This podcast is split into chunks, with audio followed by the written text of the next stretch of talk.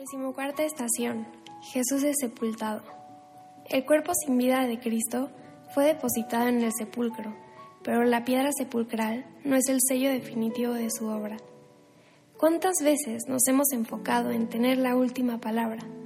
Muchas veces buscamos ser la voz fuerte, que busca ser escuchada y tiende a caer en el odio y en la falsedad.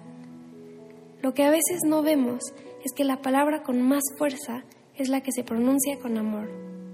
De alguna forma, Jesús tuvo una voz escuchada y respetada por muchos a lo largo de su vida. Esta voz siempre fue dirigida con amor hacia todos los que lo rodeaban. Todas las personas que buscaban terminar con su vida recibieron puramente amor de parte de Jesús. Esto es lo que Dios quiere enseñarnos. Si nos preguntamos a nosotros mismos, ¿en mí ha triunfado el amor? Entenderíamos que para poder cosecharlo debe ser cultivado. Podríamos reflexionar sobre las acciones y actitudes que debemos cambiar para que nosotros triunfe Dios e igualmente el amor. Hoy nos gustaría pedir por las personas que han permitido que reine el odio y la ira en sus vidas, porque logren encontrar a Dios y reciban la fuerza para que en sus vidas logre reinar el amor. Te adoramos, oh Cristo, y te bendecimos, que por tu santa cruz redimiste al mundo.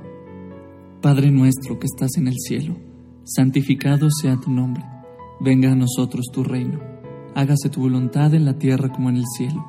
Danos hoy nuestro pan de cada día, perdona nuestras ofensas como también nosotros perdonamos a los que nos ofenden. No nos dejes caer en tentación y líbranos del mal. Dios te salve María Llena eres de gracia, el Señor es contigo. Bendita tú eres entre todas las mujeres y bendito es el fruto de tu vientre Jesús. Santa María, Madre de Dios, ruega por nosotros los pecadores, ahora y en la hora de nuestra muerte. Amén. Gloria al Padre, al Hijo y al Espíritu Santo, como era en un principio, ahora y siempre, por los siglos de los siglos. Señor mío Jesucristo, que con tu pasión y muerte diste vida al mundo, líbranos de todas nuestras culpas y de toda la inclinación al mal. Concédenos vivir apegados a tus mandamientos y jamás permitas que nos separemos de ti. Tú que vives y reinas por los siglos de los siglos. Amén. Hemos llegado al final de nuestro Via Crucis.